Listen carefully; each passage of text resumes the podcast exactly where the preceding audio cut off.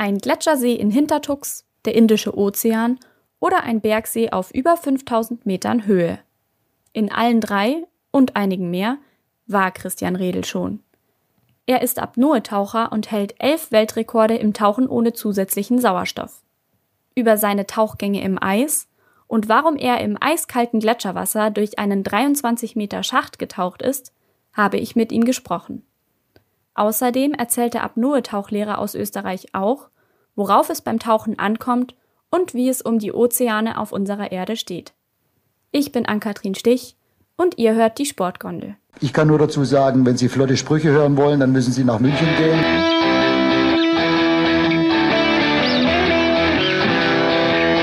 Die Sportgondel.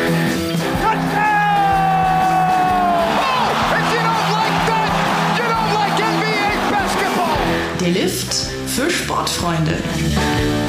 Fort der da oben wie die gesenkte Sau, muss ich so sagen.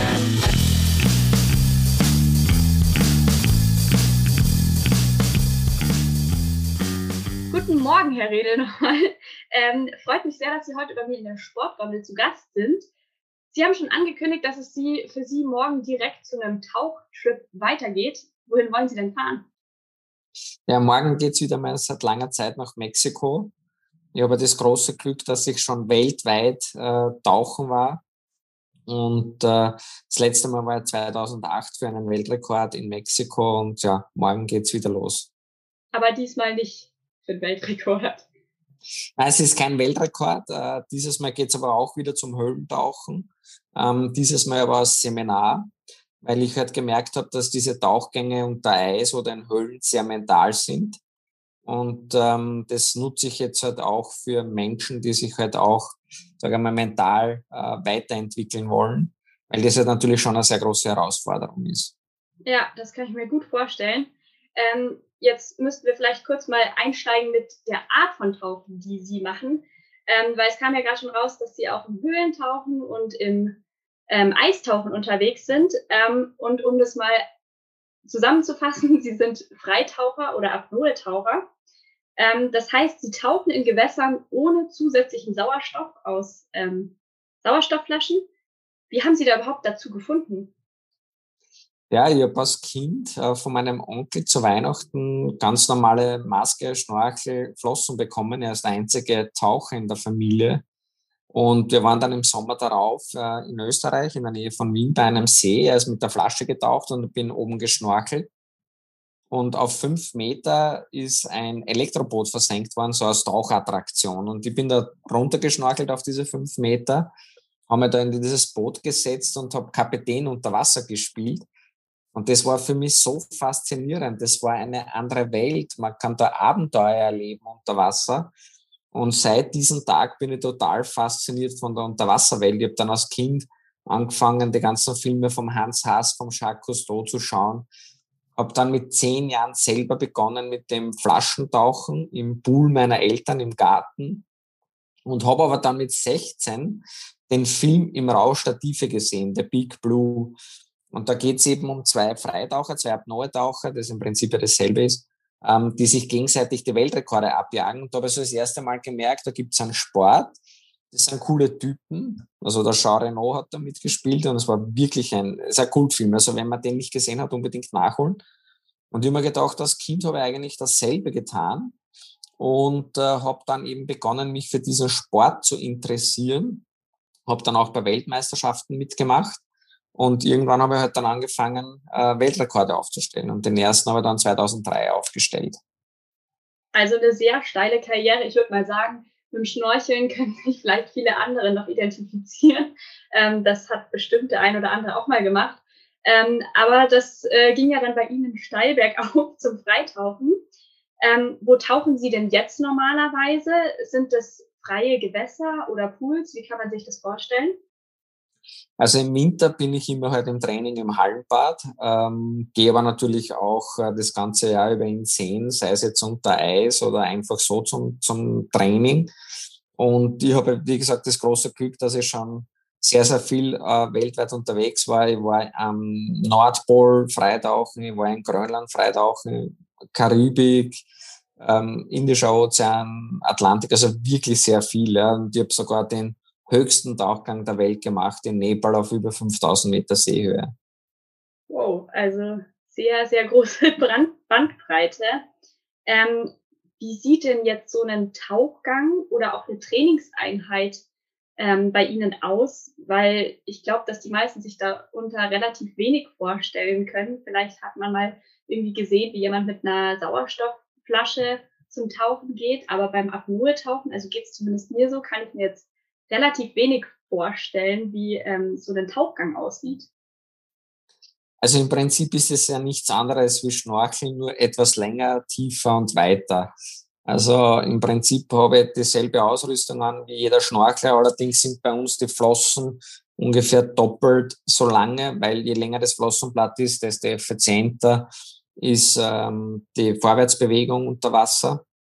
Und dann ist es im Prinzip wirklich so, dass man das Ganze lernen kann. Also ich habe auch begonnen mit einer Minute Luft anhalten und äh, mein, mein längstes war dann über siebeneinhalb Minuten, was ich geschafft habe.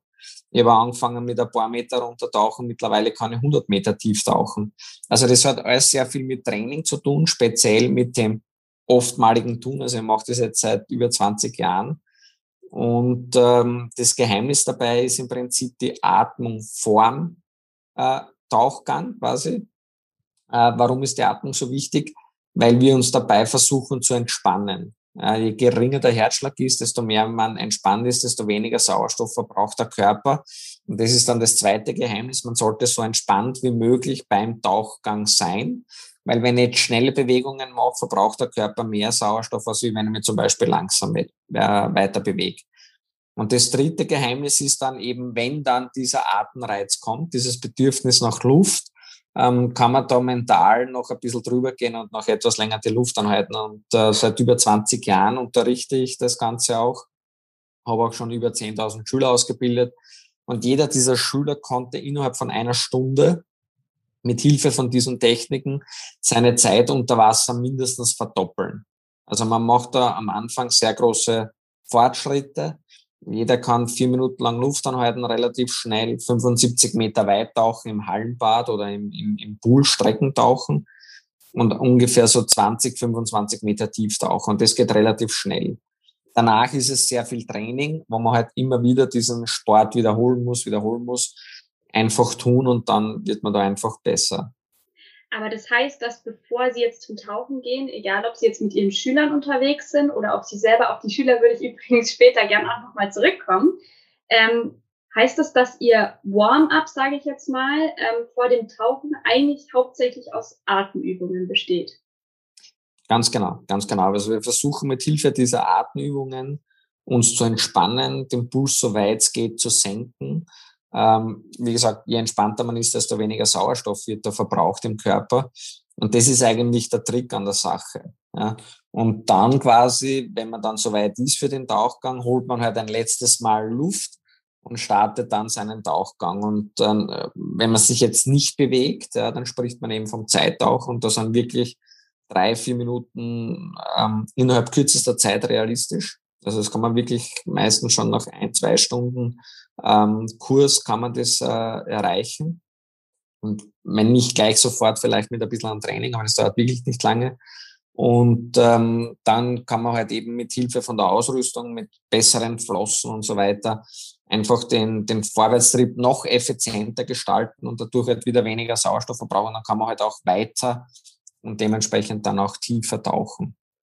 Hatten Sie trotzdem selber schon mal beim Tauchen eine Situation, in der es gefährlich oder brenzlig war und theoretisch hätte sehr schnell gefährlich werden können? Also wenn man diesen Sport alleine macht, äh, dann könnte es gefährlich werden. Also für mich ist es Tauchen äh, ohne Flasche der sicherste Sport der Welt. Ich kann mir keine äh, Knochen brechen wie beim Skifahren zum Beispiel. Wir sind ja im Element Wasser, also da kann nicht viel passieren. Das Problem ist, wenn man es jetzt extrem betreibt, dann könnte man eben bewusstlos werden. Das Ganze passiert aber eher jetzt nur bei Wettkämpfen oder bei Rekordversuchen. Und wenn man eben an die Grenzen geht, dann hat man sowieso immer Sicherungstaucher mit im Wasser. Es sind auch immer Ärzte dabei. Also bei jedem meiner Rekordversuche ist das Ganze komplett abgesichert, auch im Training davor. Also das heißt, Ich gehe nie alleine tauchen, wir sind mindestens immer zu zweit, wo einer aufpasst, der andere taucht dann eben. Und damit ist es ein sehr, sehr sicherer Sport geworden. Ähm, wie gesagt, wenn man es alleine macht und man wird bewusstlos, dann endet es halt leider immer tödlich. Okay, ich bin gerade sehr überrascht. Also es klingt für mich auf jeden Fall plausibel, wenn Sie sagen, dass ähm, ein Sicherungstaucher quasi dabei ist und einen Überblick hat. Aber also ich kenne noch vom Apnoe-Tauchen gibt es ja verschiedene Disziplinen. Ähm, und also vielleicht, Sie haben ja gerade auch schon gesagt, dass Sie ähm, auch an Weltmeisterschaften und so teilgenommen haben. Ähm, welche Disziplinen waren das bei Ihnen? Also ich würde die auch gleich nochmal zusammenfassen, äh, was es gibt, aber vielleicht, dass Sie erstmal sagen, wo Sie teilgenommen haben. Also im Prinzip bei einer, bei einer Meisterschaft gibt es halt wirklich alle drei Möglichkeiten. Das heißt, das eine ist eben das Zeittauchen, wo man halt versucht, so lange wie möglich unter Wasser zu bleiben. Ähm, das zweite ist das Streckentauchen, wo man halt versucht, so weit wie möglich zu tauchen. Und das dritte ist eben dann das Tieftauchen, wo man halt versucht, so tief wie möglich zu tauchen. Und da gibt es aber jetzt auch wieder verschiedenste Varianten, ob man da jetzt Hilfsmittel äh, wie Gewichte verwendet oder eben nicht oder aus eigener Kraft taucht. Ähm, ich habe eben bei diesen Meisterschaften immer Zeit und, und Strecken und Tieftauchen gemacht, äh, mit, mit Hilfe von Flossen, also alles aus eigener Kraft. Allerdings habe ich halt dann relativ schnell gemerkt, dass mit Wettkämpfen ähm, ich meinen Traum vom Profisportler, also vom professionellen Luftanhalter in Österreich nicht leben kann, äh, weil bist du Zweiter bei einem Wettkampf, bist du der erste Verlierer. Und das ist auch eine Tatsache, mit der ich ganz schlecht umgehen kann. Und deswegen habe ich mir halt dann überlegt, dass das mit Weltrekorden besser ist, weil mit Weltrekorden erstens einmal gibt es keine Konkurrenten. Ja, das heißt, ich bin alleine verantwortlich fürs Gelingen oder Nicht-Gelingen. Bei einem Wettkampf hast du immer mehrere äh, Leute, die daran teilnehmen und es ist immer einer besser wie du. Ähm, also das ist etwas, äh, was ich nicht wollte. Und bei Weltrekorden ist es natürlich auch so, dass du halt viel leichter in die Medien kommst und wenn du in die Medien kommst, hast du wieder Sponsoren. Und das war halt immer so meine Idee, dass ich ja mit 16 beschlossen habe, ich möchte irgendwann einmal dieser Profisportler werden und mit 30 habe ich dann auch diesen Traum realisiert und bin jetzt seit 15 Jahren eben äh, tatsächlich professioneller Luftanhalter und lebe von dem Sport. Aber ich habe halt dann auch gemerkt, dass äh, eben gerade bei Weltrekorden gibt es auch noch andere Disziplinen, ähm, wie Tauchen unter Eis oder eben in Höhlen. Und ich habe das äh, damals einfach aus einer ja, Notsituation mehr oder weniger heraus das erste Mal gemacht, eben das mit dem Eistauchen, ähm, weil ich im Sommer Kurse gegeben habe. Ich habe damals noch einen normalen Job gehabt in der Bank. Ich war Investmentbanker und habe halt eigentlich nur im Winter Zeit gehabt zum Training und um etwas zu tun und im Guinness Buch der Rekorde habe ich dann halt diesen Streckentauchrekord gefunden und den habe ich halt dann 2003 äh, gebrochen und äh, da habe ich aber gemerkt, dass diese Herausforderung ähm, unter Eis eben eine viel, viel höhere ist als wie im Hallenbad, ja, weil im Hallenbad könnt ihr ja jeden Meter auftauchen, wenn ihr ein Problem habt, geht zurück am Start und versucht das Ganze noch einmal. Wenn du das Ganze aber unter Eis machst, dann hast du ja eine geschlossene Decke über deinem Kopf und du kannst eben nicht jeden Meter auftauchen. Und ich habe aber gemerkt, dass das gerade meine äh, Stärke ist, äh, nämlich die mentale Stärke, dass ich eben sagen kann, okay, ich kann das eben ausblenden und das macht mir jetzt keine Angst, sondern das fasziniert mich sogar noch. Und deswegen habe ich halt dann angefangen mit diesen Eisrekorden und äh, ja, so hat sich das dann eben entwickelt. Ich würde ganz gerne, weil Sie das gerade schon gesagt haben, dass Sie beim Eistauchen noch mehr Schwierigkeiten haben, ähm, nochmal ganz kurz auf die Frage zurückkommen ähm, mit den brenzligen Situationen, weil gerade beim Tieftauchen ähm, sind Sie ja auch vom, vom Druck und alles, da sind ja sehr viele Faktoren, die auch mitspielen. Und ähm, man hört es ja häufiger, dass auch beim Flaschentauchen einfach durch zu schnelles Auftauchen oder ähm, einfach Situationen, in denen man ganz kurz vielleicht nicht zu 100 Prozent konzentriert ist, ganz schnell in sehr, sehr gefährliche Situationen kommt. Hatten Sie sowas schon mal, egal ob jetzt beim Eistauchen oder ähm, zum Beispiel bei einem Wettbewerb oder einfach beim Training, dass Sie, ich weiß nicht, zu schnell aufgetaucht sind oder solche Sachen, wo Sie sich dann da auch dachten im Nachhinein, oh, das war jetzt doch ganz schön knapp. Also es ist so, dass man natürlich äh, äh, sich da rantastet. Ja? Also es ist kein Mensch auf der Welt gekommen und, und war auf einmal Weltrekordhalter. Ähm, es ist kein Mensch auf der Welt, der irgendwelche besonderen Fähigkeiten hätte wie Kiemen oder einen dritten, vierten Lungenflügel. Also alle, die diesen Sport machen, haben irgendwo einmal klein begonnen und haben dann halt einfach durch das Training ähm, sich verbessert. Das heißt, man taucht ja nicht von 0 auf 100 Meter runter, sondern man steigert sich ja da langsam und sammelt dabei ja immer wieder Erfahrungen und kommt dann natürlich auch immer wieder an irgendwelchen ähm, Grenzen, wo es halt dann nicht weitergeht. Da muss man wieder was Neues ausprobieren, um dann wieder vielleicht doch etwas tiefer tauchen zu können. Und die Probleme, also ich bin jetzt in Summe in meiner ganzen Laufbahn viermal ähm, bewusstlos geworden. Das Ganze war eben entweder bei einem Wettkampf oder bei einem Rekordversuch, wo man halt wirklich an die Grenzen geht, weil sonst dann immer kein Rekordversuch aus, aus Langeweile oder weil es so einfach ist, sondern Weltrekordversuch heißt ja schon, man geht an die Grenze oder darüber.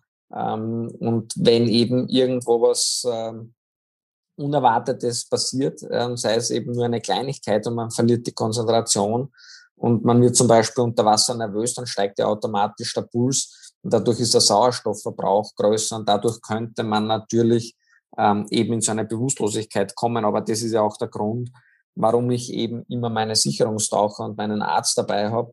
Weil selbst wenn ich jetzt bewusstlos wäre, dann haben die halt quasi die Aufgabe, mich so schnell wie möglich an die Oberfläche zu bringen. Das Ganze passiert natürlich auch immer nur am Ende von einem Tauchgang. Also es ist noch nie jemand beim Runtertauchen bewusstlos geworden, sondern es passiert ja immer am Ende. Ähm, und da ist man natürlich dann auch nicht mehr so weit entfernt von der Oberfläche. Und dann ist oben der Arzt mit Sauerstoff, dann kriegt man Sauerstoff und äh, äh bis jetzt ist da eigentlich äh, kaum noch etwas wirklich Gröberes passiert mit irgendwelchen massiven Schäden. Es sei denn natürlich, man übertreibt. Es hat ja auch schon in der Vergangenheit Unfälle gegeben, wo man eben noch nicht genau gewusst hat, wie der Körper auf diese Drucksituationen, Druckverhältnisse reagiert. Also man muss ja sich das so vorstellen, an der Oberfläche haben wir ein Druckbar, das ist permanent um uns, und alle zehn Meter nimmt dieses, äh, dieser Druck um ein Bar zu. Das heißt, tauchen wir jetzt auf zehn Meter Tiefe, hätten wir zwei Druckbar. Das heißt, ein Druckbar von der Oberfläche plus zehn Meter ein Bar. Auf 20 Meter haben wir drei Bar. Wenn ich jetzt auf 100 Meter Tiefe tauche, haben wir 11 Bar. Also wenn man das jetzt vergleicht mit einem Autoreifen, da hat man ungefähr drei Druckbar. Also wir haben da schon das drei-, vierfache an Druck von einem Autoreifen, der auf unseren Körper lastet. Und ähm, da ist es natürlich so gewesen, dass man eben da auch vor Jahren eben gemerkt hat, okay, wir dürfen eben auch nicht zu schnell auftauchen, müssen da auch gewisse Regeln einhalten. Ähm, aber wenn man sich auf diese Tiefen äh, vorbereitet und einlässt, dann, dann weiß man das mittlerweile auch schon ganz gut. Ja, ganz schon, äh, ganz schon viel. Also sehr beeindruckend. Ähm, Sie haben schon angesprochen, dass Sie dann irgendwann auf die Weltrekorde äh, aufmerksam geworden sind. Ähm, wie sind Sie da auf die Disziplin gekommen? Also das erste haben Sie schon angesprochen, dass es einfach das Eistauchen auf Strecke war. Wie kommt man auf die Ideen? Also ich habe damals äh, im Sommer 2002 eben beschlossen, ich brauche einen Weltrekord, um eben meinen Traum leben zu können. Und ähm, habe mir dann einfach das Guinness Buch der Rekorde gekauft und einfach einmal geschaut, was gibt's da für Weltrekorde unter Wasser im Luftanhalten. Also ähm, da gibt's ja die verschiedensten Dinge mit Unterwasserradfahren und, und Laufen und keine Ahnung. Und ich habe halt, wie gesagt, nur im Winter Zeit gehabt und ähm, in dem Film im Rausch der Tiefe war auch einer der Hauptakteure in den Anden in einen zugefrorenen See tauchen für wissenschaftliche Zwecke. Und mir hat das halt total imponiert, dass er da ohne Flasche bei zwei Grad Wassertemperatur unter dem Eis taucht. Und ich wollte schon immer mehr erleben, aber jetzt eigentlich nur wegen dem Film. Da ging es mir gar nicht so sehr um einen Rekord, und wie ich das aber dann im Guinness-Buch gelesen habe, dass es da eben einen Streckentauchrekord gibt von einem Italiener mit 85 Meter, haben wir gedacht, hey, das ist eigentlich eine coole Idee, da kann ich zwei Dinge äh, gleich kombinieren. Erstens einmal meinen lang gelebten Traum, unter Eis tauchen zu gehen und auch noch einen Weltrekord aufzustellen. Und habe das dann eben im Februar 2003 gemacht. Und das hat mir dann so gefallen, dass man dachte, okay, ähm, das ist auch eine Nische in der Nische. Ja, da hat es noch nicht so viele gegeben damals, die das gemacht haben. Und da kann man eben einen Namen aufbauen. Und ich habe dann auch äh, relativ schnell den Spitznamen Iceman bekommen. Und äh, obwohl ich sagen muss, ich hasse kaltes Wasser. Ich bin wirklich bekennender Warmduscher. Ähm, ich hasse es wirklich. Ich gehe nicht gerne in einen See schwimmen ohne Neoprenanzug, weil mir das einfach echt alles zu kalt ist. Aber gerade bei dieser Eistaucherei ist das halt immer wieder eine Challenge, sich da auch zu überwinden. Und das ist aber eigentlich genau die Herausforderung, die ich gesucht habe. Habe dann auch äh, andere Möglichkeiten gesucht, äh, unterm Eis etwas zu tun. So habe ich dann halt dieses Eishockey unter Eis erfunden. Oh, da, da würde ich auch gerne später noch drauf kommen. Ich wollte nochmal bei den, äh, bei den äh, Weltrekorden nochmal einhaken, weil ich habe einen Weltrekord von Ihnen rausgefunden, der hat mich äh, ziemlich überrascht und beeindruckt. Ähm, das war der Weltrekord am Hintertuxer Gletscher. Ja. Ähm, da sind sie tauchen gegangen und zwar in Höhlen. Ich glaube 23 Meter, korrigieren Sie mich, wenn es nicht stimmt. Ähm, aber was mich mal interessieren würde, es wäre das letzte gewesen, ähm, was ich mir hätte vorstellen können, erstmal, dass man an dem Gletscher überhaupt tauchen gehen kann. Hat mich sehr verwundert. Ähm, und dann würde mich auch mal interessieren, wie sie auf die Idee gekommen sind, durch diese Höhlen im Gletscher zu tauchen ähm, und wie sie sich auf sowas vorbereitet haben, weil gerade, wo sie auch gesagt haben, dass sie eigentlich überhaupt kein kaltes Wasser mögen, ich glaube, kälter als in einem Gletscher ähm, kann man es also, eigentlich gar nicht mehr finden.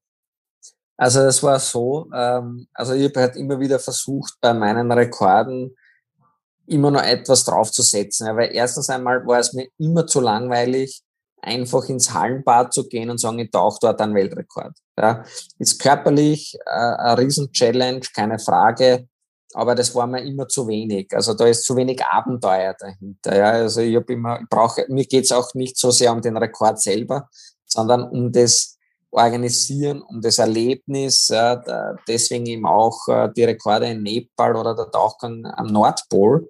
Ähm, und ich versuche halt immer Geschichten zu erzählen. Ja. Ich versuche das Ganze dann auch irgendwie zu vermarkten, weil von irgendwo ähm, muss ja auch mein Geld herkommen, ja, als Selbstständiger und versuche das halt dann über Vorträge. Und wenn ich sage, okay, bin jetzt dann 200 Meter im Hallenbad getaucht, ja, dann ist es eine gute sportliche Leistung, aber meine Geschichte ist zu Ende. Und damit kann man keine Bücher oder ähnliches füllen. Und deswegen habe ich halt immer versucht, da noch eins draufzusetzen und ähm, war halt Skifahren am Hintertuxer Gletscher. Und ähm, da gibt's halt den Eispalast. Das ist ein, ein Naturphänomen äh, mit, mit einer Höhle mit, mit Eisstalagtiten und Eisstalagmiten. Das ist sensationell. Und ähm, da ist ein See drin. Und da kann man auch mit einem Ruderboot drüber fahren. Ja. Und äh, wir haben jetzt so lange gebettelt, dass der Betreiber uns nach wirklich zwei Jahren endlich einmal da tauchen gehen hat lassen, weil eigentlich war da vorher noch nie jemand drin tauchen in diesem See, aber der ist jetzt nicht sehr tief.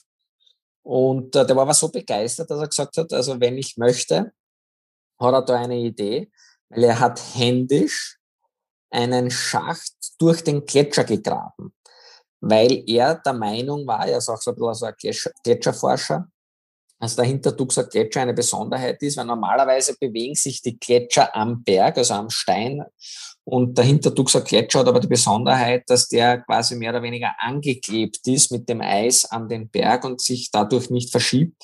Und um das zu beweisen, hat er einen Schacht händisch mit drei Meter Durchmesser durch das gesamte Eis gebohrt, um eben dann auf den Felsen zu kommen. Dann hat er eben auf den Felsen eine Markierung angebracht mit einem Seil und einem Pendel, das er halt dann oben an der, an der, am Gletscher, an der Eisdecke montiert hat.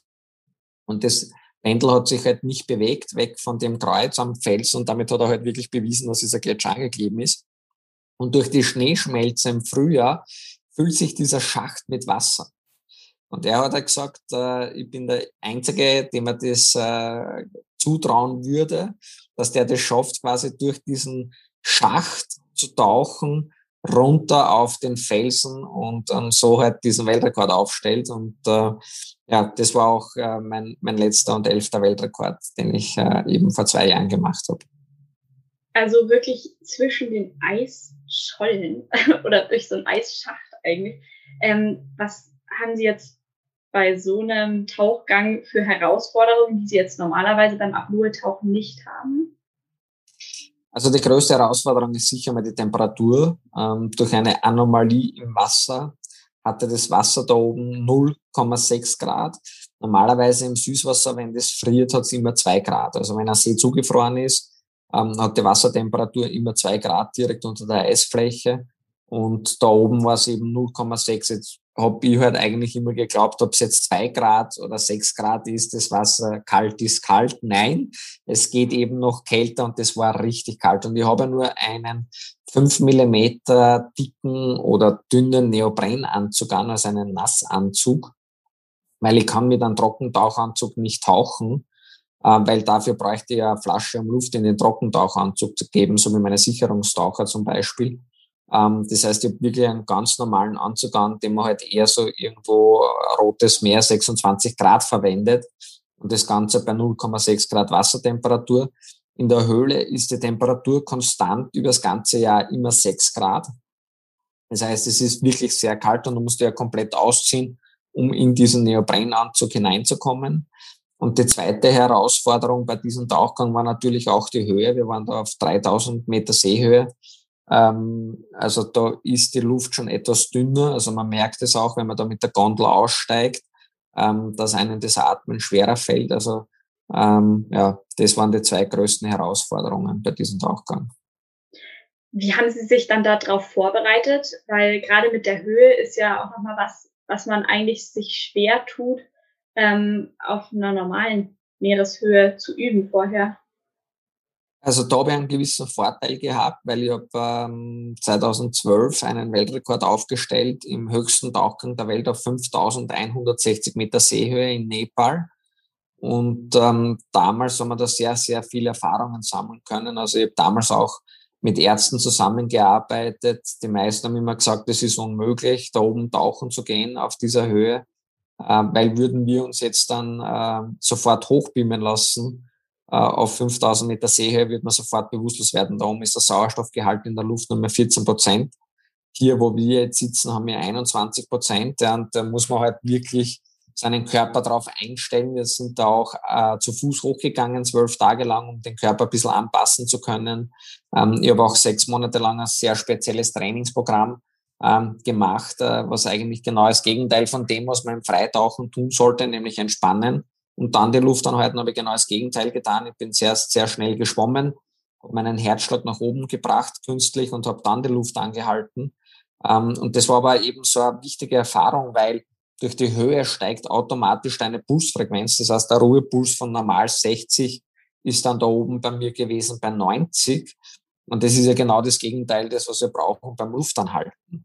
Und wenn man das aber eben schon ins Training mit einbaut, kann sich der Körper auch hier umstellen und anpassen. Und das war halt der große Vorteil, dass ich diese Erfahrung eben schon hatte. Und sonst hätte ich, glaube ich, auch nicht diese Erlaubnis bekommen, da oben diese Tauchgänge zu machen. Weil, wie gesagt, das ist jetzt neben der Temperatur natürlich auch die Höherproblem.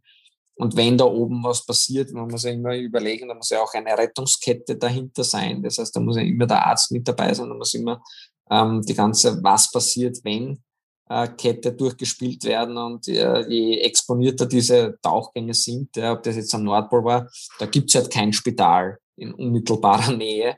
Ähm, also da muss man sich halt sehr gut darauf vorbereiten, auf diese Tauchgänge. Was war das dann? Also ich würde gern gleich nochmal auf, äh, auf Hintertux zurückkommen, aber was, was war das dann für ein, für, ein, für ein Tauchgang in Tibet? Weil ich stelle mir das jetzt sehr kurios vor, zwölf Tage hoch also, zu wandern und dann so eine wirklich Extrembelastung ähm, sich also ja, also sowas einzulassen. Wieder mal das Guinness-Buch der Rekorde angeschrieben und dem gesagt, ja, also wenn ich auf über 5000 Meter Seehöhe die Luft anhalte und auf fünf Meter tauche, habe ich eben diesen, diesen Weltrekord. Und ähm, ich habe aber gedacht, irgendwie Weltrekord, das ist mir zu wenig, ja, weil Weltrekord hat immer was Egoistisches. Also da hat ja niemand etwas davon. Also jeder Zuhörer hat ja von einem Weltrekord von Herrn Redler jetzt nicht wirklich irgendetwas. Ja. Und ob ich jetzt elf oder zwölf oder zehn habe, ist mir eigentlich auch egal mittlerweile. Und deswegen habe ich mir gedacht, würde ich ganz gern diese Tauchgänge der Wissenschaft zur Verfügung stellen. Weil bei meinen Recherchen bin ich draufgekommen, dass dieses Bergsteigen doch sehr gefährlich ist. Also viel gefährlicher wie das Apnoe-Tauchen. Weil da gibt's Lungenödem, Gehirnödem, sehr viele Menschen sterben beim Versuch, den Mount Everest zu besteigen, nach wie vor.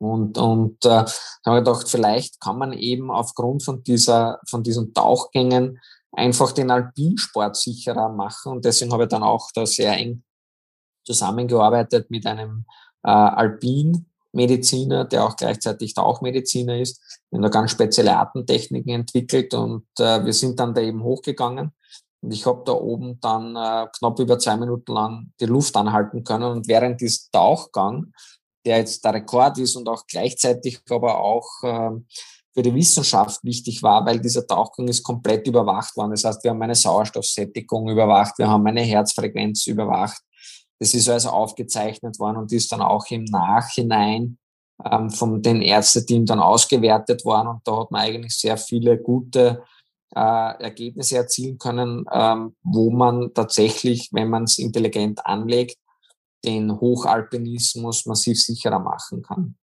Und kam dabei tatsächlich was ähm, raus, was auf den Alpinismus dann übertragen werden konnte?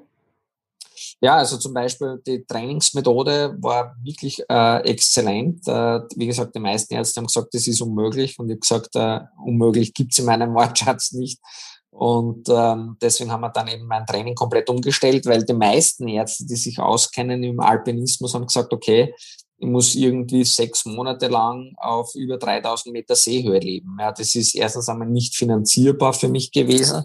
Im zweiten Sommer wollte man nicht irgendwo auf einer Alm einsperren, sechs Monate alleine, weil das, das bin ich nicht. Und ich habe mir gedacht, aber welcher Alpin äh, Bergsteiger, der jetzt irgendwie in drei Wochen am Mount Everest stehen möchte, kann das tun. Ja, das ist ja Massentourismus mittlerweile. Also muss es irgendwie eine Möglichkeit geben, dass ich in Wien, äh, wo ich lebe, ähm, trainieren kann, nach Kathmandu fliege, da hochgehe und tauchen gehe. Ja, also das war halt immer so dieser Anspruch. Und das Ganze hat halt sehr gut funktioniert, weil wir uns eben dementsprechend gut darauf vorbereitet haben. Und das sind halt Learnings, die halt dann quasi jeder Alpinist äh, da übernehmen konnte. Wir haben auch dann eine ganz eigene Artentechnik entwickelt, ähm, weil die größte Gefahr ist ja, dass man beim Hochalpinismus quasi außer Atem kommt und äh, ab einer gewissen Höhe in der Todeszone kann sich der Körper nicht mehr regenerieren. Das heißt, wenn du da oben angestrengt bist, bleibst du angestrengt. Ja. Du kannst da oben total schlecht schlafen, weil eben die Luft so gering ist. Und da haben wir doch sehr viele Dinge herausgefunden und auch belegt quasi mit diesen medizinischen Ergebnissen, dass man da doch einiges tun kann. Und äh, das Ärzteteam ist dann auch äh, jahrelang noch bei so Ärztekongressen gewesen und haben diese Ergebnisse präsentiert.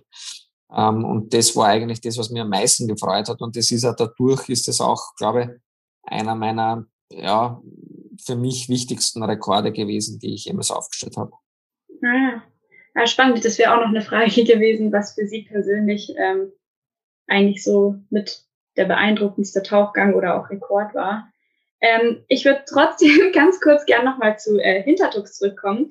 Und zwar, weil Sie ja schon angesprochen hatten, ähm, unter dem Eis hatte der ähm, Betreiber von dieser Gletscherhöhle ähm, ein Seil am äh, Fels festgemacht mhm. und sie sind also quasi an dem Seil getaucht.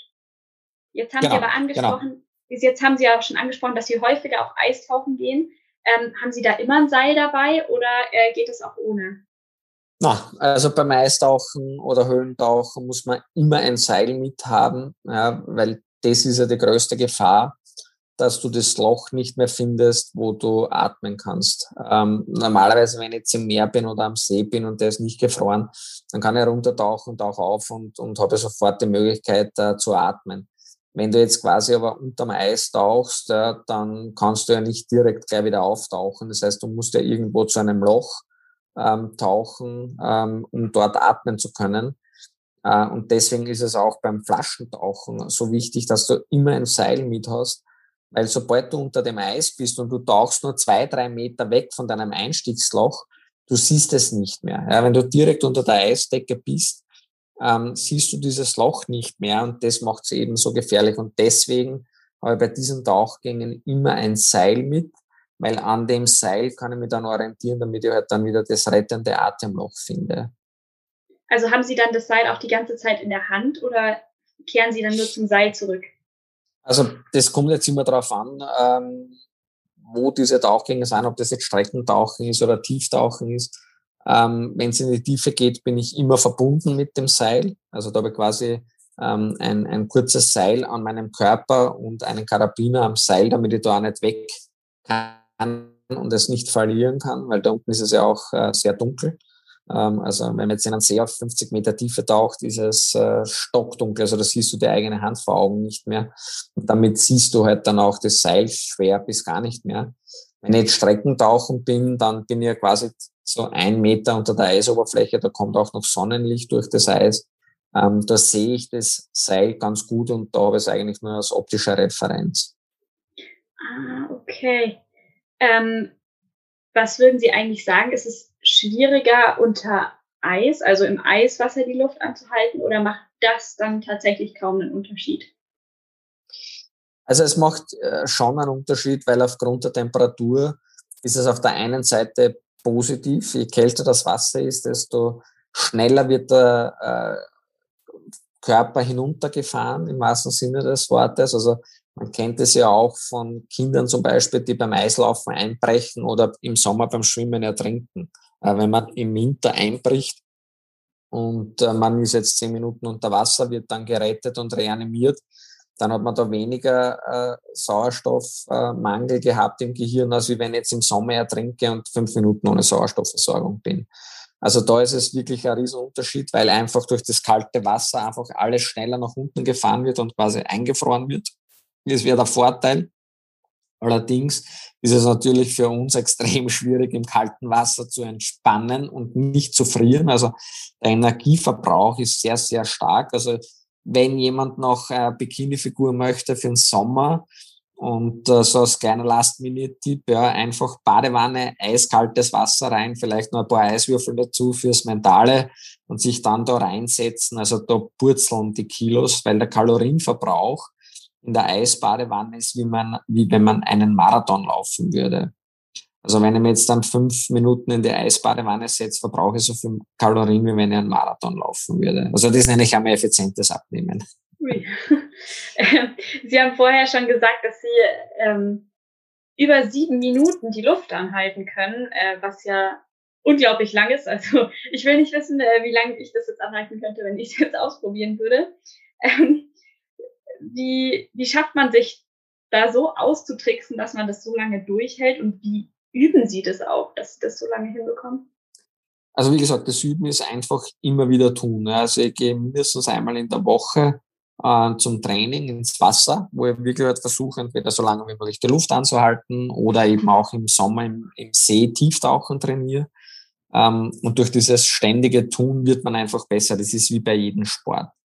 Ähm, beim Luftanhalten geht es halt wirklich darum, dass man auf der einen Seite versucht, den Körper so weit wie möglich zu entspannen. Und das Zweite ist aber auch, zum Beispiel habe ich messbar gemacht, dass positive Gedanken weniger Sauerstoff verbrauchen wie negative Gedanken. Okay, wie also wenn man positiv, naja, wenn man positiv denkt, ist der Herzschlag geringer, dadurch werden die Tauchgänge länger. Wenn ich jetzt negativ denke, steigt automatisch meine Pulsfrequenz und dadurch werden die Tauchgänge kürzer. Das heißt, diese Entspannung ist wirklich ähm, das Geheimnis. Und dann natürlich irgendwann kommt dieser Atemreiz, ja, wo man halt dann wirklich der Körper sagt, okay, es wäre jetzt nett, wenn wir bald atmen würden. Ja, und auch das kann man natürlich mit Training und mentaler Stärke noch hinauszögern. Und äh, ja, das ist wie gesagt einfach machen. Ja, und das Ganze aber halt vielleicht intelligenterweise so machen, dass man halt vorher einen Kurs besucht, um es richtig zu lernen und dann einfach machen und dann wird man immer besser und besser. Jetzt haben Sie gerade die mentale Stärke ähm, schon angesprochen und auch vorher hat man das schon gemerkt, dass das von der Atmung her ein sehr wesentlicher Bestandteil ist. Warum ist das jetzt genauso, gerade beim Apnoe-Tauchen? Naja, wie gesagt, je entspannter man ist, desto geringer ist der Herzschlag, desto geringer ist auch der Sauerstoffverbrauch. Das heißt, Unsere Idee ist es einfach, alles so weit wie möglich nach unten zu fahren, damit eben der Sauerstoff langsamer durch den Körper fließt und, und langsamer verbraucht wird. Weil atmen müssen wir nicht, weil wir zu wenig Sauerstoff haben, sondern wir müssen atmen, weil wir zu viel CO2 haben. Also das CO2 ist ja das Abfallprodukt, das heißt, das ist der verbrauchte Sauerstoff. Und wenn das CO2 zu viel im Körper ist, dann sagt der Körper, okay, jetzt haben wir zu viel CO2, bitte ausatmen, damit dieses Abfallprodukt äh, aus dem Körper ausgeschieden wird. Und normalerweise ist es dann die Folge, Aktion äh, einatmen, dann kommt wieder der neue Sauerstoff rein und der Sauerstofftank im Körper wird wieder aufgefüllt. Ja. Also das ist ja ganz simpel dargestellt, wie unsere Atmung funktioniert. Das heißt, wir atmen ein, da kommt der Sauerstoff rein. Sauerstoff wird verbraucht im, im ganzen Körper, in den Muskeln, im Gehirn, überall. Und wenn er dann verbraucht ist, wird er eben CO2 und dieses CO2 atmen wir dann anschließend wieder aus, um beim nächsten Mal einatmen wieder den Sauerstoff aufzunehmen. Und dann beginnt das Ganze wieder von vorne. Und je entspannter man ist, je geringer der Herzschlag ist, desto weniger man sich bewegt dadurch automatisch, ja, desto langsamer ist eben dieser Sauerstoffverbrauch, desto langsamer wird auch das CO2 aufgebaut und desto länger werden unsere Tauchgänge. Und wie, also können Sie das mal beschreiben? Und das Ganze kann ich eben steuern über die Atmung schon im Vorfeld. Ja. Das heißt, ich kann über die richtige Atmung das im Vorfeld beeinflussen. Ja, das heißt, ich kann mich in die Entspannung atmen, ja, ich kann mich in den Schlaf atmen. Ja. Ähm, wenn man jetzt nämlich einatmet äh, und dann doppelt so lange ausatmet, weil das ist diese Atemtechnik äh, relativ einfach dargestellt, was wir verwenden, weil normalerweise atmen wir ein, aus, ein, aus, immer gleich lange. Beim Einatmen ja, wird die Lunge größer und es steigt automatisch der Puls. Und wenn ich jetzt wieder ausatme, wird die Lunge kleiner und der Puls fällt wieder. Wenn ich jetzt gleich lange ein- und ausatme, passiert ja mit unserer Herzfrequenz nichts. Also steigt, fällt, steigt, fällt, steigt, fällt, aber es bleibt immer eine Nulllinie. Das Geheimnis bei uns ist aber eben doppelt so lange auszuatmen, wie wir einatmen. Also wenn ich jetzt zum Beispiel drei Sekunden lang einatme, atme ich anschließend sechs Sekunden aus. Durch das, dass ich jetzt länger ausatme, hat der Herzschlag mehr Zeit, um weiter nach unten zu gehen. Das heißt, mit jedem Mal ausatmen entspannt man sich. Ja, man wird immer entspannter und entspannter mit jedem Mal ausatmen. Und irgendwann ist man dann so entspannt, dass es halt nicht mehr weitergeht. Also ähm, tiefer geht's dann nicht mehr. Und das ist dann das, wo ich das letzte Mal einatme und anschließend dann die Luft anhalte. Und wenn Sie jetzt auf einem Tauchgang äh, sind und Sie merken, okay, jetzt wird die Luft knapp, ähm, wie schaffen Sie das dann mental, sich über diesen Punkt quasi hinauszubringen? Weil ich kann mir das sehr, sehr schwer vorstellen, gerade wenn es um Luft geht, was ja, also jeder kennt, glaube ich, diesen Reflex, wenn man mal doch ein bisschen zu lang tauchen gegangen ist. Oder also jetzt einfach Ja, wenn man dann auftauchen so. möchte, dann so. genau, ja. ja. genau. Und dann dieses ganz tief einatmen, dieser Reflex, wenn der kommt. Und wenn ich das richtig verstehe, dann gehen Sie ja quasi über diesen Punkt drüber. Wie machen Sie das? Also das erste ist einmal, man muss einmal wissen, was ist der Atemreiz? Also die meisten Menschen halten die Luft an und tauchen dann auf. Und wenn ich sie frage beim ersten Mal, warum bist du jetzt aufgetaucht, dann sagt der eine, naja, ich habe im Brustkorb einen Druck verspürt, der andere sagt dann vielleicht, naja, das war jetzt schon so lange, ich wollte jetzt einfach atmen. Ja. Also das hat alles nichts mit einem körperlichen Atemreiz zu tun, sondern das war alles nur in unserem Kopf, der gesagt hat, oh, wir sollten vielleicht atmen. Der Körper hat nur ein einziges äh, Signal, das er ausstößt, das ist nämlich das Zwerchfell. Und wenn dieses Zwerchfell zu krampfen beginnt, ja, dann spricht man von einem Atemreiz. Ja. Dieser Krampf im Zwerchfell wird eben ausgelöst durch CO2. Und wenn dieses Zwerchfell beginnt zu krampfen, dann wissen wir, ja, es wäre ganz gut, wenn wir demnächst atmen. Ja. Und dieser Krampf ist natürlich etwas ganz Unangenehmes. Ähm, das wird immer stärker und intensiver. Und wenn man sich da jetzt zum Beispiel dann mit den Fingern noch unter Wasser ablenkt, ja, dann kann man eben über diesen Punkt äh, hinausgehen, ja, sehr kontrolliert hinausgehen. Aber das ist einmal wichtig, dass die meisten Menschen ja schon äh, gar nicht wissen, was tatsächlich der Atemreiz ist, sondern die glauben halt jetzt einfach, ja, ich brauche jetzt Luft, weil jetzt war ich lange oder tief genug unten, ja, und jetzt brauche ich halt einfach Luft. Aber das ist also eine Kopfentscheidung gewesen und nicht, wo der Körper gesagt hat, naja, jetzt brauchen wir wirklich Luft. Ja, also da ist ein riesengroßer Unterschied drin, was der Körper kann und was wir glauben. Ja, und deswegen ist es eben sinnvoll, da Kurse zu besuchen, weil da gibt's dann halt eben Instruktoren, so wie mich, die dann einen eben zeigen, okay, das ist jetzt wirklich Atemreiz, jetzt hast du das zum ersten Mal erlebt, jetzt weißt du, wie sich das Ganze anfühlt. Und dann steigert man das natürlich langsam und sukzessive. Und dann hat man das erlebt. Aber die meisten meiner Schüler, ja, äh, wirklich 90 Prozent, die haben noch nie diese Erfahrung gemacht, was ist jetzt wirklich ein Atemreiz, sondern die haben halt immer geglaubt, naja, jetzt bin ich schon so lange unter Wasser, jetzt wird es Zeit zum Atmen, aber das ist kein Grund, warum man wirklich atmen muss. Aber woher weiß man dann, wann es tatsächlich brenzlig wird? Weil irgendwann ist ja dann doch das auch überreicht? Ja, wie gesagt, also wenn man jetzt tauchen geht und man spürt das, ja, man fühlt es dann und irgendwann durch das Training und die Erfahrung weiß man natürlich, wie sich das jetzt anfühlt. Ja, wenn ich das jetzt das erste Mal erlebe, dann, dann kann man das jetzt noch nicht wirklich einschätzen. Ja, also das war ja bei mir genau dieselbe Erfahrung. Ich habe auch damals äh, die ersten Kurse besucht und da hat man halt dann das, das wirklich erlebt. Und sobald man das erlebt, kann man das dann auch besser einschätzen. Und wie gesagt, man kann sich natürlich auch überschätzen. Ja. Ähm, aber es ist wirklich extrem schwierig. Zum Beispiel, ich könnte es nicht. Und ich glaube schon, dass ich mental sehr stark bin, dass ich jetzt sage, okay, ich halte jetzt im Training so lange die Luft an, bis ich bewusstlos wäre. Also das würde ich nicht schaffen. Ähm, es gibt Leute, die sind mental sehr stark, die können das, ja, aber das sind sehr, sehr wenige. Okay, also weiß man dann doch, wann es wirklich gar nicht mehr geht. Ähm, ja, also das, das kann man schon sehr gut einschätzen. Ja, okay. Ähm, Sie haben es ja auch gerade schon wieder angesprochen, dass Sie auch hauptberuflich als Apnoe-Tauchlehrer arbeiten. Ähm, die, wie machen Sie das? Haben Sie eine Tauchschule oder ist das freiberuflich? Wie äh, kann man da? Also im Prinzip, im, im Prinzip bin ich freiberuflich, genau. Also es gibt verschiedene Tauchschulen auf der ganzen Welt, die halt mich dann quasi einladen und wo dann halt die, die Schüler dann einfach die Kurse buchen und dann bei mir halt das Ganze lernen. Kann man auch auf der Homepage schon schauen, wenn man Interesse daran hat. Ähm, und ja, also wie gesagt, es gibt weltweit mittlerweile schon sehr, sehr viele Tauchlehrer, die sich halt auf das Freitauchen oder Apnoe-Tauchen spezialisiert haben, auch in Deutschland. Ähm, weil mittlerweile ist es ein, ein sehr großer Sport geworden, eben auch unter anderem wegen dem Film im Rausch der Tiefe. Ähm, ich kann mich erinnern, wie ich vor 25 Jahren mit dem Sport begonnen habe. Da war ich alleine. Ich keine Ausrüstung kaufen können. Ich musste da immer nach Italien fahren, weil natürlich die Länder, die am Meer sind, ähm, das schon länger betreiben, äh, diesen Sport. Ähm, aber in Österreich war er sicher einer der ersten, ähm, die das dann auf diese professionelle Schiene gebracht haben.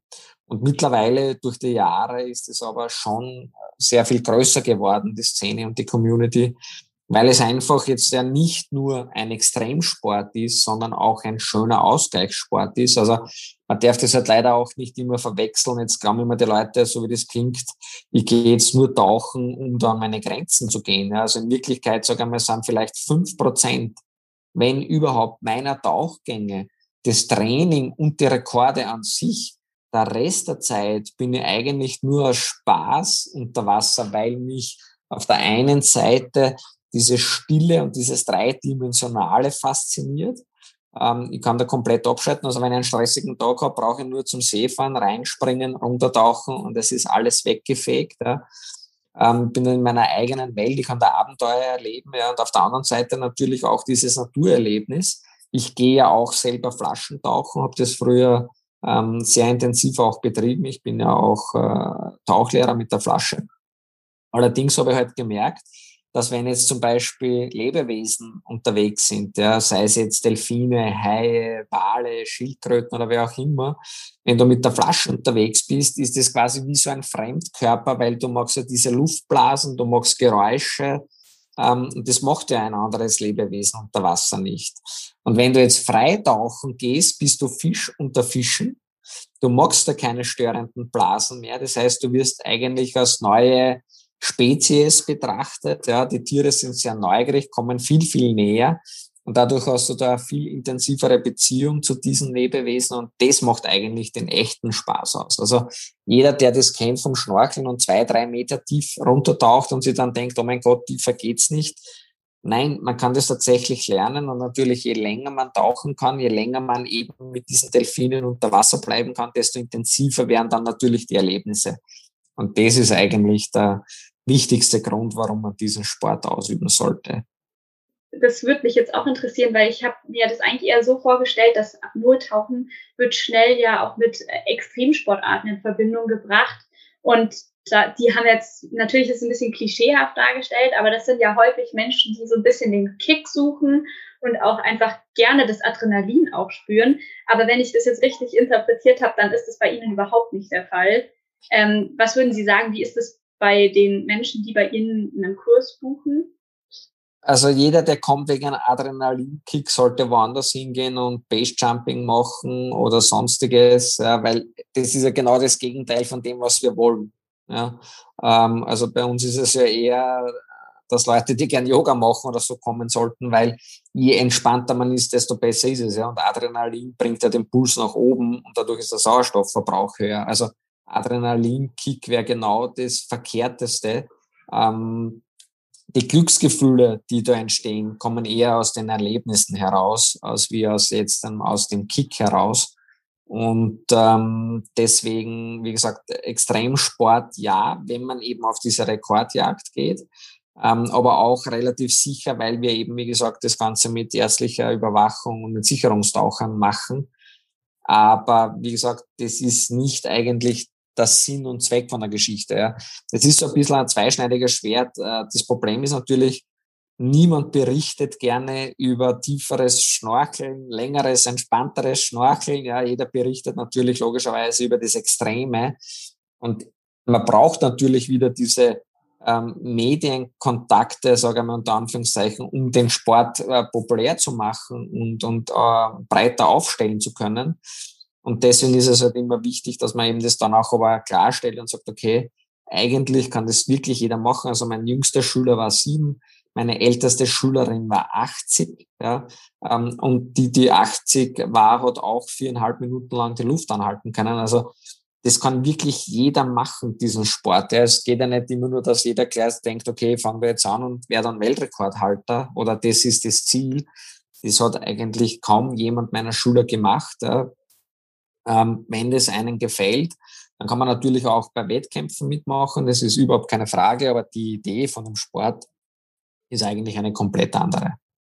Was ist dann das Erste, was Sie ähm, den Menschen bei Ihnen im Kurs beibringen?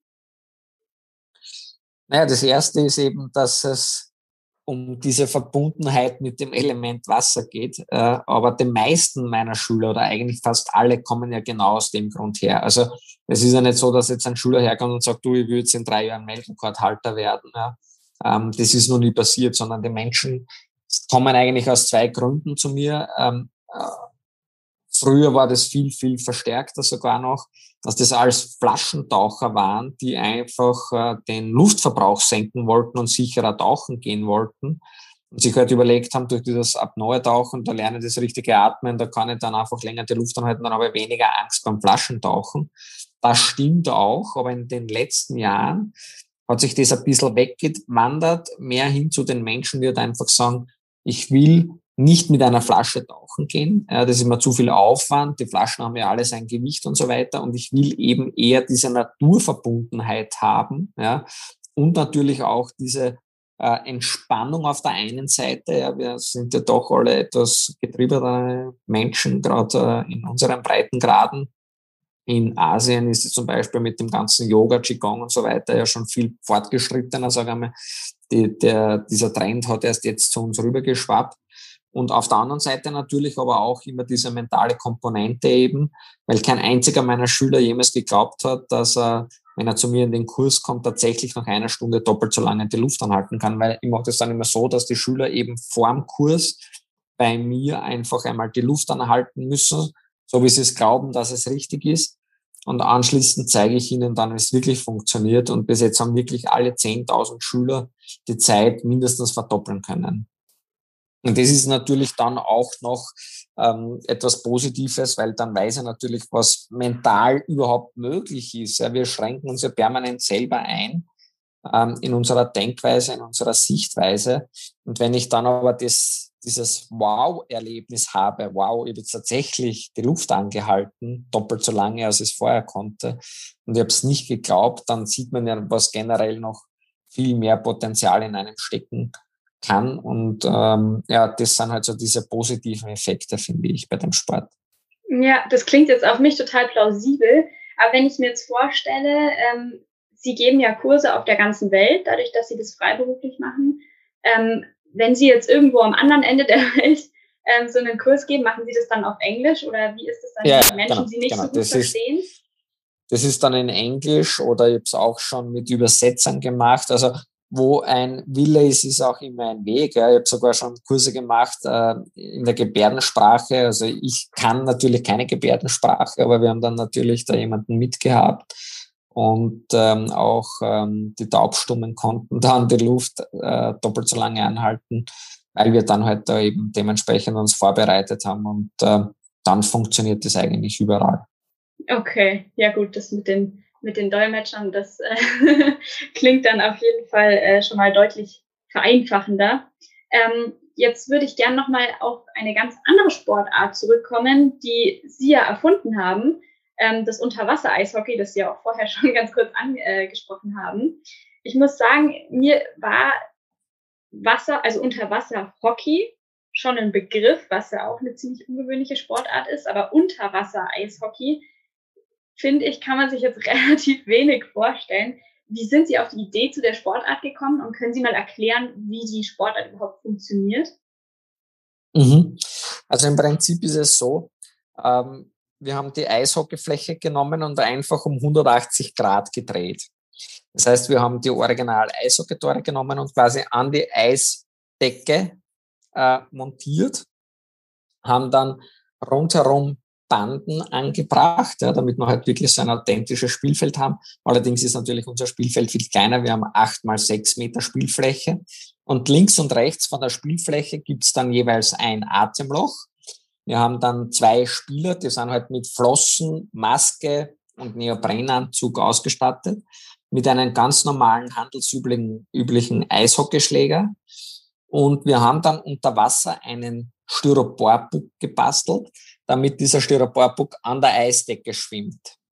Und dann holt man eben Luft, taucht unter das Eis in das Spielfeld hinein und spielt dann quasi kopfüber, wenn man so möchte, Eishockey. Und äh, ja, das, das habe ich halt erfunden, weil ich damals wieder unter Eis tauchen wollte, wollte aber nicht meinen eigenen Weltrekord brechen, weil das macht für mich jetzt wenig Sinn. Und ähm, deswegen haben wir gedacht, okay, was spielt man alles am Eis? Wir haben dann alles Mögliche ausprobiert mit Eisstockschießen und so weiter, aber das funktioniert halt alles unter Wasser nicht, weil wir unter Wasser ja den zehnfachen Widerstand haben als wir in der Luft. Das heißt, man kennt es ja, wenn man mit der Hand durchs Wasser fährt, ist das ja mehr anstrengend, als wenn ich jetzt an die Hand quasi durch die Luft äh, streiche. Und äh, wir haben das auch ausprobiert mit Schlittschuhen. Also das funktioniert leider auch nicht mit dem echten Eislaufen. Ja, deswegen haben wir halt unsere Flossen an. Ähm, aber das hat sich quasi ähm, nicht wirklich etabliert zu einem Massensport.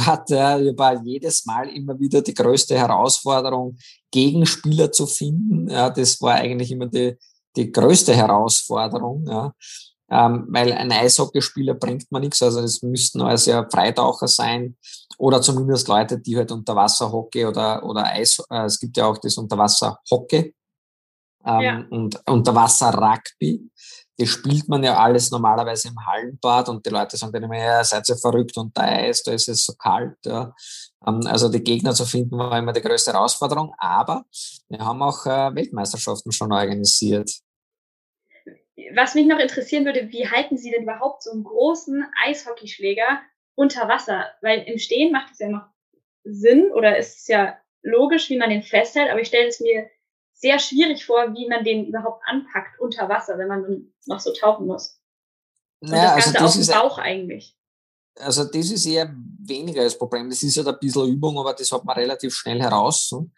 Die, das größere Problem unter Anführungszeichen neben der Temperatur und so weiter ist eher die Orientierung. Ja, darum haben wir auch eben das Spielfeld relativ klein gehalten. Ja, wir haben das ja alles ausprobiert, ähm, damit man halt relativ schnell auch wieder zum Atemloch kommt und das auch wieder findet. Deswegen auch diese Bandenwerbung rundherum, dass man eben nicht das Spielfeld verlassen kann, weil wir ja im dreidimensionalen Raum spielen. Ja, normalerweise beim Eishockey hast du ja immer den, den Punkt über die Eisschuhe zum, zum Boden. Und wir schwimmen ja quasi im dreidimensionalen Raum. Das heißt, der Bauch ist im Idealfall zur Eisdecke gerichtet und dann hast du halt den Eishockeyschläger und, und führst den quasi vor dir her. Ähm, also das ist jetzt dann nicht so das Problem. Das Problem ist halt nur, wir sind sehr schnell. Also auch wieder im Unterschied zum, zum Apnoe Freitauchen. Der Puls ist relativ hoch. Wir schwimmen sehr schnell. Das heißt, diese Tauchgänge dauern auch nicht ewig lang. Also du bist in 30 Sekunden, äh, spätestens einer Minute sofort wieder beim Atemloch und äh, bist außer Atem, weil eben der Puls so hoch ist. Und wir spielen ja auch auf drei Dritteln, wie beim echten Eishockey. Allerdings haben wir die Zeit verkürzt von 20 Minuten auf 10 Minuten Spielzeit, äh, weil eine Stunde in dem eiskalten Wasser wäre dann doch äh, zu viel für den ganzen Körper. Und deswegen spielen wir dann dreimal 10 Minuten. Auch zu zweit, also jedes Team besteht aus zwei Spielern, damit man sich da auch abwechseln kann. Da gibt's halt dann auch strategische Überlegungen sogar dahinter, äh, wie man das Spiel anlegen kann. Also das macht echt Laune und Spaß, aber wie gesagt, das ist halt jetzt vom Aufwand her sehr aufwendig. Man muss ja die einmal montieren, man muss die Bandenwerbung montieren, man muss Sicherungstaucher mithaben, die einem zeigen, äh, wo das rettende Atemloch ist. Wir haben zwei Schiedsrichter, einen an der Oberfläche, einen unter Wasser. Also das ist jetzt nicht eine Sportart, die man jetzt jedes Wochenende im Winter ausübt. Ja, ich stelle mir das auch sehr schwierig vor, ähm, überhaupt das Tor, also das gegnerische Tor zu finden, wenn das mit der Orientierung an sich schon eher schwierig ist. Also das Wichtige ist eben drum auch die Größe von der, von der Spielfläche, die ist so gewählt, dass natürlich, wenn die Sichtverhältnisse unter Wasser sind, dass man das Tor natürlich äh, sehen kann von seinem Atemloch aus. Das ist einmal ganz wichtig. Und das Zweite ist natürlich, man macht es immer im Vorfeld aus, spielt man jetzt aufs rechte Tor oder aufs linke Tor. Das heißt, man weiß dann schon, ähm, auf welcher Tor man spielen sollte. Und dann weiß man auch, äh, muss man jetzt verteidigen oder muss jetzt das Tor schießen. Ähm, also das wird immer im Vorfeld quasi definiert, in welche Spielrichtung man spielt.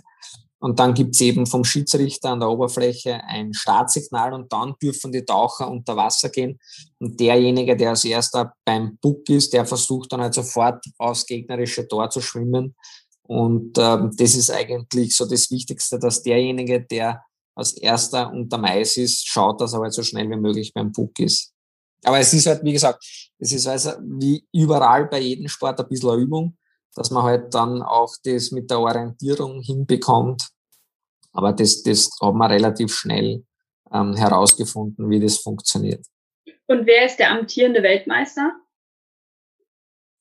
Ähm, also das letzte Mal hat äh, Österreich äh, gewonnen, ja, was mich sehr gefreut hat, weil bei der Weltmeisterschaft davor ist es Finnland geworden, da sind wir Zweiter geworden, also waren wir Vize-Weltmeister. Ähm, ja, jetzt aktuell sind es wir Österreicher. Und haben Sie auch selber mitgespielt? Ja, ja, also nachdem ich das erfunden habe und selber gerne spiele, bin ich da quasi immer für Österreich am Start. Und äh, ja, wir werden mal schauen, vielleicht, äh, wenn dann nächstes Jahr das wieder als möglicher ist. Wir wollten heuer wieder eine organisieren, aber durch die Pandemie war das jetzt leider nicht möglich. Also werden wir schauen, dass wir dann im nächsten Winter wieder eine größere Eishockey-Weltmeisterschaft organisieren können. Okay, ähm, jetzt haben wir sehr viel über die ganzen verschiedenen Sportarten, über Unterwasser-Eishockey, über das Apnoe-Tauchen und Eistauchen gesprochen. Ähm, Sie sind sehr viel auf jeden Fall auf der ganzen Welt unterwegs und haben schon viel äh, verschiedene Gewässer gesehen. Ähm, das heißt, es beschäftigt Sie auf jeden Fall sehr und Sie haben sich auch intensiv mit der Umweltproblematik der Meere beschäftigt. Ähm, jetzt würde mich mal interessieren, haben Sie selber davon beim Tauchen schon was bemerkt, wie es ähm, da um unsere Weltmeere auch steht? Also ich habe meinen ersten Tauchgang äh, im Meer vor über 30 Jahren gemacht. Ich habe auch die ganzen Filme quasi gesehen von Hans Hass und Jacques Cousteau, die ja noch einmal 30, 40 Jahre davor getaucht sind.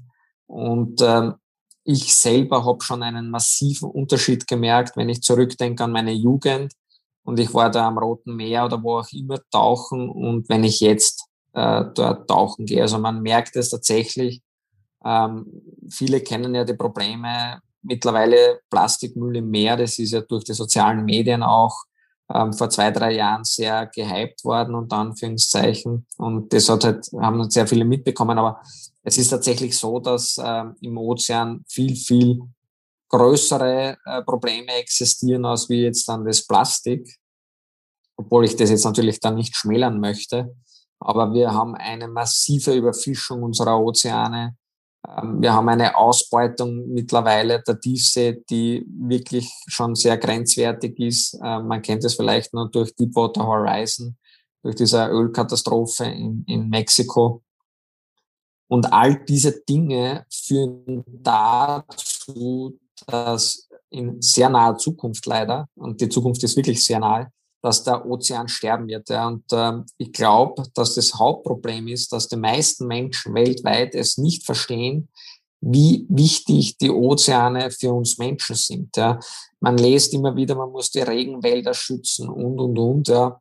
Aber kaum jemand spricht über die Meere. Und das Problem der Meere ist einfach das, dass sehr, sehr wenige Menschen weltweit tauchen gehen oder die Realität sehen, weil wenn ich immer nur am Strand stehe und rausschaue und ich sehe den schönen, Sonnenuntergang und das schöne Meer, die Oberfläche, ähm, dann denke ich mir, es ist ja eher als okay, aber die Wahrheit ist ja quasi unter der Oberfläche.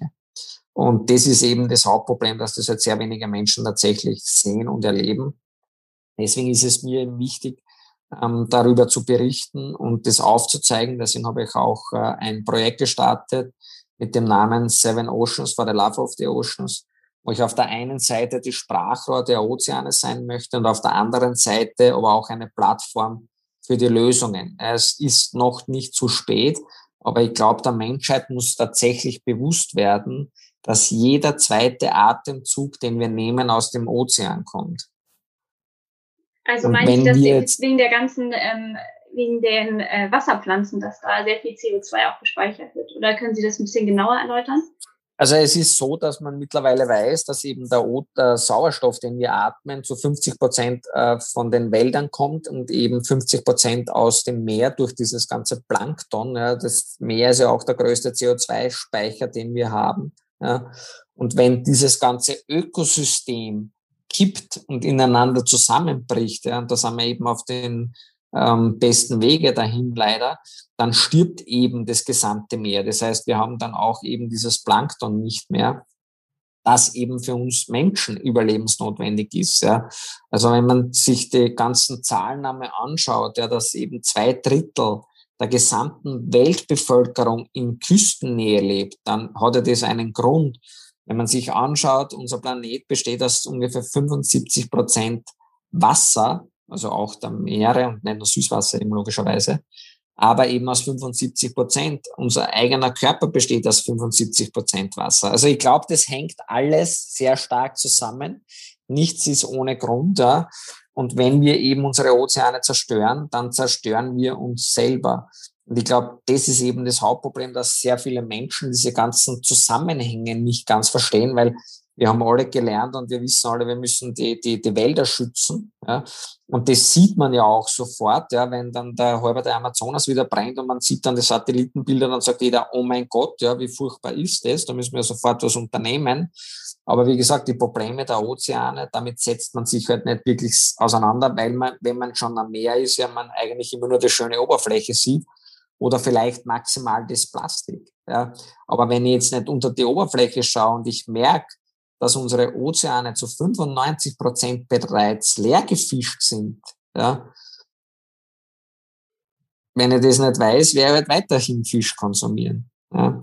Wenn es aber keine Fische mehr mehr gibt, gibt es auch kein Plankton mehr. wenn es kein Plankton mehr gibt, gibt es keinen Sauerstoff mehr. Also zumindest nur mehr die Hälfte. Ja. Und das sind halt so die Dinge, wo ich halt versuche, ähm, in Zukunft auch mehr die Aufmerksamkeit darin ja, hinzulegen. Das heißt, auch wenn es jetzt neue Weltrekordversuche geben wird, mache ich das sicher nicht mehr, äh, weil ich diesen Weltrekord für mich selber persönlich jetzt brauche, sondern eigentlich nur mehr die Aufmerksamkeit dadurch bekommen möchte, eben um auf diese Probleme hinzuweisen. Ja. Und äh, Seven Oceans deshalb, weil ich in allen sieben Weltmeeren tauchen gehen möchte. Und das Ganze wird dann äh, mit Kameras begleitet. Wird dann ein Film entstehen und, und Fotos, wo man auf der einen Seite herzeigen wird, was passiert, wenn man die Ozeane schützt, also die Schönheit der Ozeane und auf der anderen Seite aber die sieben größten Probleme beleuchten äh, wird. Äh, und äh, die sieben größten Probleme sind eben unter anderem eben Plastikmüll, das Sharkfinning, das heißt das Abschlachten der Haie und die Haie stehen in der Nahrungskette ganz oben. Das heißt, würde man die Haie komplett herausfischen, dann sterben alle Fische, äh, weil das eben in der Nahrungskette so ist, wenn du das oberste Glied entfernst, ähm, sterben auch die Glieder darunter. Wir haben dann generell die Überfischung als riesengroßes Problem, über das leider keiner spricht. Wir haben dann Geisternetze, ja, das sind Netze, die einfach von Fischern über Bord geschmissen werden und die treiben dann herrenlos im Meer herum, wo dann halt natürlich Fische, Seevögel, äh, Schildkröten, Wale, Delfine, Haie, alles sich in den Netzen verfängt und dann eben qualvoll ertrinken müssen, weil sie nicht mehr schwimmen können.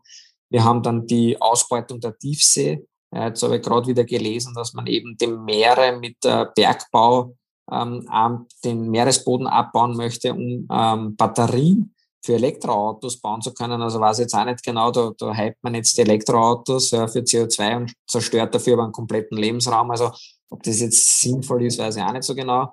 Und wir haben dann natürlich das Problem der Erderwärmung, weil dadurch sterben die Korallen ab, ja, weil wenn das Wasser zu warm ist, haben die Korallen ähm, keine Grundlage zu überleben. Die brauchen normalerweise so 26, 28 Grad. Ich komme jetzt gerade von den Malediven, dort haben wir Wassertemperatur bereits jetzt von 30, 31 Grad und das ist eben zu warm für die Korallen. Und wenn man sich das jetzt wieder anschaut, ja, ähm, die ganze Meeresoberfläche ist nur mit drei, vier Prozent Korallen bedeckt. Aber in diesen drei, vier Prozent leben 75 Prozent aller Meeresbewohner. Also man muss ja einfach einmal ja. diese Zahlen ähm, anschauen, ja, das ein bisschen verstehen, dann wird man merken, ja, dass wir da wirklich auf dem schnellsten Weg sind, eine äh, Katastrophe herbeizuführen, wo ich dann aber kein Zurück mehr leider sehe. Ja, weil wenn der Ozean tot ist, ist er tot. Ja, also den kann man auch nicht mehr reanimieren. Ähm, wie gesagt, noch gibt es Hoffnung. Das ist das Erfreuliche an der Geschichte. Das heißt, wenn man jetzt einlenkt, und gegensteuert, dann wird sich das Meer auch wieder relativ rasch erholen. Das ist wirklich sehr erfreulich, weil man hat jetzt auch gemerkt, ähm, in Zeiten der Pandemie, wo halt wenig Tourismus war, wo wenige Menschen am Meer waren, ja, wo teilweise ja ähm, die Fischer nicht rausfahren durften. Ähm, ich habe zum Beispiel letztes Jahr in, Kroatien Delfine in einem Hafen gesehen. Ja, die würden ja normalerweise nie so nahe an die Küste kommen, aber jetzt, wo natürlich keine Boote rausfahren, hat eben das Meer wieder gewisse Zeit gehabt, um sich da zu erholen. Und das war eben das sehr Erfreuliche. Man hat gesehen, in relativ kurzer Zeit hat sich das sehr gut erholt. Das heißt, würden wir dem Meer einfach mehr Schutzzonen geben. Ja? Aktuell sind äh, ungefähr drei bis vier Prozent der gesamten Ozeanfläche nur Schutzgebiete. Der Rest ist einfach ungeschützt. Da kann man tun und lassen, was man will. Man hat ja da auch mit internationalen Gewässern zu tun. Da ist quasi niemand zuständig dafür. Ja. Das heißt, da wird sehr viel Raubbau betrieben und keiner kontrolliert das eigentlich in Wirklichkeit.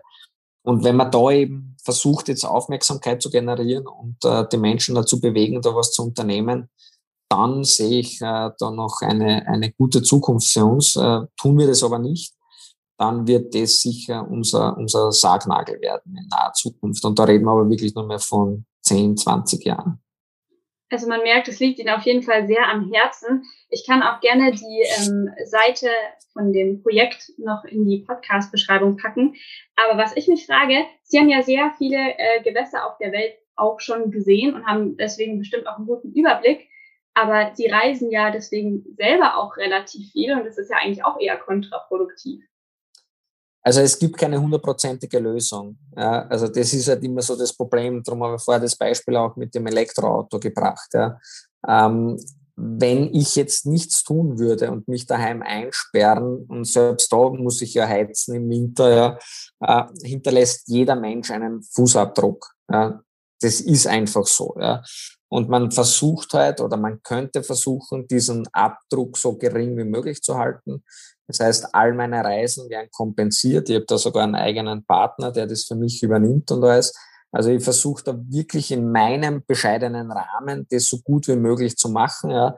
Ähm, ich wohne am Land, ich kann auch nicht auf ein Auto verzichten, ja, weil sonst komme ich nicht einmal nirgends hin. Ja. Also bei mir gibt es auch keine öffentliche Anbietung, keinen Zug und nichts. Also das sind halt so die Themen, die alle Menschen betreffen. Ja. Und ich sage jetzt auch nicht, dass jeder zu einer Greta Thunberg mutieren muss, die dann mit dem Segelboot über den Atlantik fährt, ja, was sehr bewundernswert ist, aber das muss man nicht, ja, sondern ich glaube einfach, dass es viel, viel sinnvoller wäre, dass jeder Mensch, und das ist aber eben die, die, die Krux an der Sache, es müsste halt wirklich die breite Masse sein, in ihrer Möglichkeit das Bestmögliche zu tun ja, und das Wasser zum Beispiel nicht beim Zähneputz permanent laufen zu lassen oder nicht jeden Tag dreimal duschen zu gehen äh, oder nicht jeden Meter mit dem Auto zu fahren, sondern vielleicht einmal zu Fuß zu gehen oder das Fahrrad zu nehmen. Ja. und nicht das äh, Plastiksackerl zu verwenden, sondern eben wieder äh, verwertbare äh, Tüten zu nehmen. Ja.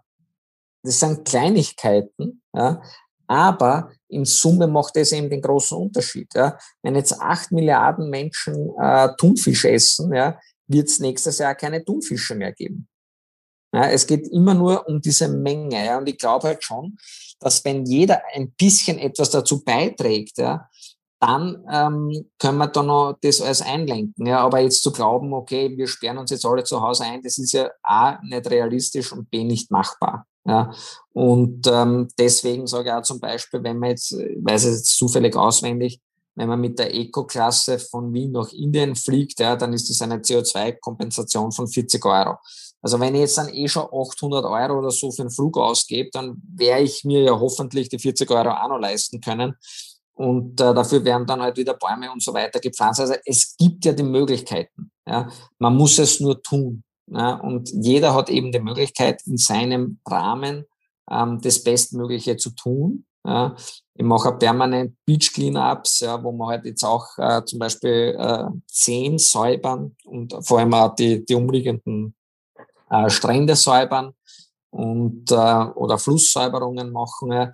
Also ich glaube, jeder kann da ein bisschen was dazu beitragen. Ja. Und wenn jeder wenig macht, dann hat das einen massiven Einfluss. Es macht jetzt keinen Sinn, wenn jetzt dann 100 Leute sagen, ich verzichte aufs Fliegen und aufs Autofahren und sonstiges. Es wird nicht den Einfluss haben, den wir brauchen. Den Einfluss, den wir brauchen, ist tatsächlich mehrere hundert Millionen, wenn nicht Milliarden Menschen, die einfach schauen, dass unser Planet ein Stückchen äh, besser wird. Und wenn sich jeder ein bisschen einschränkt und jeder ein bisschen was zurückgibt äh, an die Natur, dann glaube ich, kriegen wir da relativ schnell die Kurve hin. Aber das Problem ist ja, müssen halt sehr viele tun, damit da wirklich auch nachhaltig etwas äh, sich verbessern kann. Alles klar, dann äh, danke ich Ihnen auch noch für den Einblick in die Umweltproblematik und dass Sie sich die Zeit genommen haben und äh, über Ihre spannende Sportart uns einen Einblick gegeben haben. Vielen Dank. Freut mich sehr. Und wie gesagt, jeder kann seinen Beitrag leisten. Und wenn jemand wirklich am Meer ist, unbedingt einmal ausprobieren. Maske, Schnorchel. Man muss nicht gleich Weltrekordhalter werden dabei, sondern einfach die Unterwasserwelt genießen und versuchen, die Welt ein Stückchen besser zu machen. Die Sportgondel. Hinblick, egal, immer ein Hinblick auf was? Was soll das? Was wollen wir hinblicken? Auch ein Hinblick auf dieses Interview.